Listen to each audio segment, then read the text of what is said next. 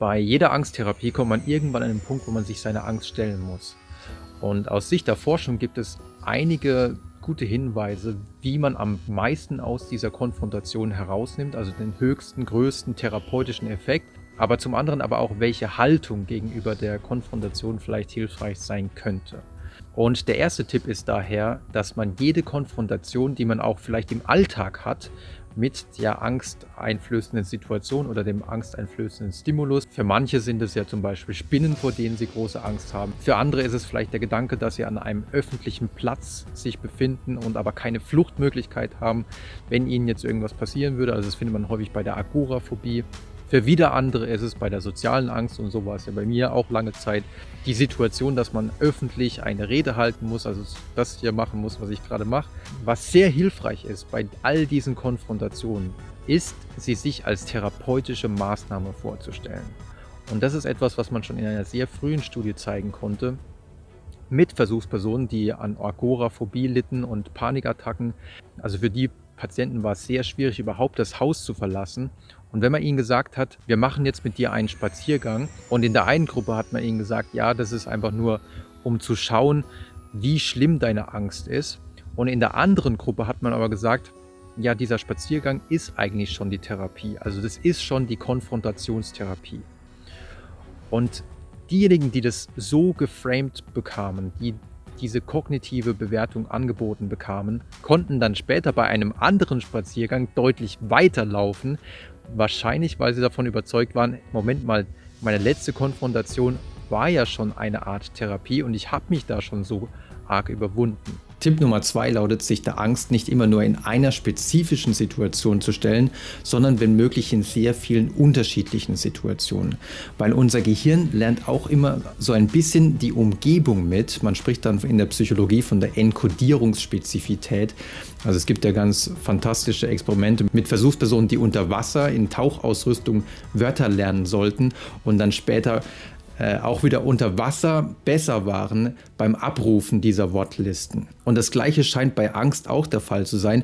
Wenn wir also Angst verlernen wollen, dann sollten wir das nicht nur in einer spezifischen Situation machen, sondern wir sollten es in sehr vielen unterschiedlichen Situationen machen. Das heißt, wer an sozialen Ängsten leidet, sollte nicht nur versuchen, Referate zu halten, nicht nur versuchen, fremde Leute auf der Straße anzusprechen, sondern vielleicht auch unangenehme Telefonate führen, vielleicht auch absichtlich mal in der Öffentlichkeit irgendeinen Quatsch machen, um zu erfahren, dass in all diesen Situationen ähm, die negative Bewertung am Ende halb so wild ausfällt, beziehungsweise man häufig sogar positiv bewertet wird oder wenn einem dann doch ein Fehler passiert, die Leute ganz schnell das auch wieder vergessen. Oder wer zum Beispiel an Agoraphobie leidet, der sollte sich seine Angst nicht nur im Zug oder im Bus stellen oder an der Kasse im Supermarkt, sondern sollte zum Beispiel auch öffentliche Plätze aufsuchen, irgendwelche Stadtfeste, wo man sich dann durch die Menge bewegen muss. Ähm, all diese Situationen, die einem vorher Angst gemacht haben, die sollte man aufsuchen und dann gelingt es nämlich dem Gehirn zu generalisieren und zu sagen, ja, ich habe es in dieser Situation geschafft, ich habe es in dieser Situation geschafft und sogar in dieser Situation.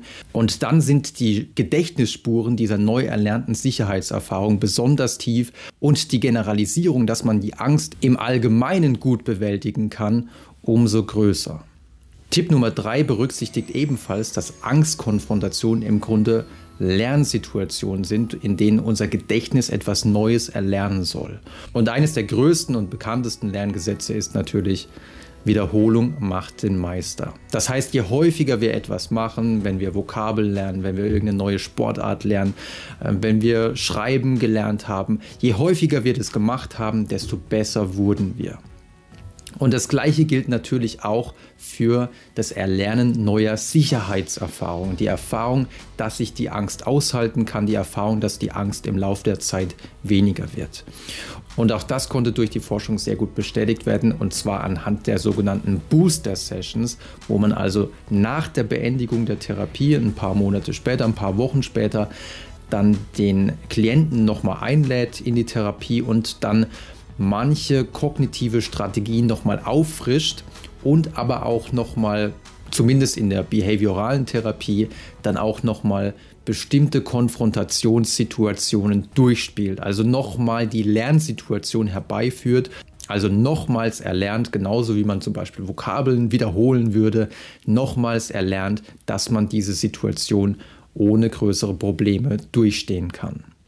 Und eine Meta-Analyse mit über 53 Therapiestudien und insgesamt über 1900 Versuchspersonen ergab, dass in den Studien, wo es diese Booster-Sessions gab, die Therapieerfolge im Durchschnitt deutlich größer waren als in den Studien, in denen es solche Booster-Sessions nicht gab. Also für den langfristigen Erfolg macht es auf jeden Fall Sinn, hin und wieder solche Booster-Sessions durchzuführen. Tipp Nummer 4 für die Angstkonfrontation lautet, nicht so sehr darauf zu hoffen, dass die Angst so schnell wie möglich nachlässt, sondern es hat sich in vielen Studien gezeigt, dass vielleicht das Wirksamste an der Konfrontationstherapie ist, die Erfahrung zu machen, dass man die maximale Angst ertragen kann. Also es gibt beispielsweise Studien, in denen man mit Menschen, die an Höhenangst litten, nicht nur auf eine relativ hohe Aussichtsplattform gegangen ist und dann äh, ihnen gesagt hat, ja, jetzt guck mal darunter, sondern man hat verrückterweise ihnen zum Beispiel gesagt, okay, jetzt renn mal auf diese, äh, auf das Geländer zu hier oder ähm, lauf mal rückwärts auf das Geländer zu. Also keine Sorge, die wurden dann natürlich vom Therapeuten wieder aufgefangen. Aber man hat auf diese Art und Weise versucht, die Angst auf einem extrem hohen Level zu halten. Und die Klienten haben die Erfahrung gemacht, okay, selbst wenn die Angst so krass ist, so stark ist, passiert letzten Endes ja nichts Schlimmes. Und auf der anderen Seite ist es mir auch möglich, diese große, starke Angst auszuhalten. Und das ist eine extrem mächtige Erfahrung für den zukünftigen Umgang mit der Angst. Und manche Forscher gehen wirklich so weit zu sagen, dass diese Erfahrung vielleicht das wirksamste an der Konfrontationstherapie ist. Also noch nicht mal die Habituation, von der man sehr lange gedacht hat, dass das der entscheidende Faktor bei der Angstkonfrontation ist, nämlich die Erfahrung, dass ich mich an die Angst gewöhnen kann, dass ich erfahren kann, wie die Angst auch nachlässt. Das scheint nicht der entscheidende Faktor zu sein, sondern die Erfahrung, ich kann die maximalste Angst aushalten und es passiert nichts Schlimmes dabei. Ich hoffe, ihr fandet diese Tipps aus der Forschung spannend und vor allem auch hilfreich. Und wenn ihr noch mehr solcher Tipps haben wollt, schaut gerne ins Buch Angst, was hilft wirklich. Ansonsten wünsche ich euch das Beste und denkt dran, ähm, ich weiß, es ist abgegriffen, aber Mut ist nicht die Abwesenheit von Angst, sondern Mut ist, wenn man Angst hat und es trotzdem macht.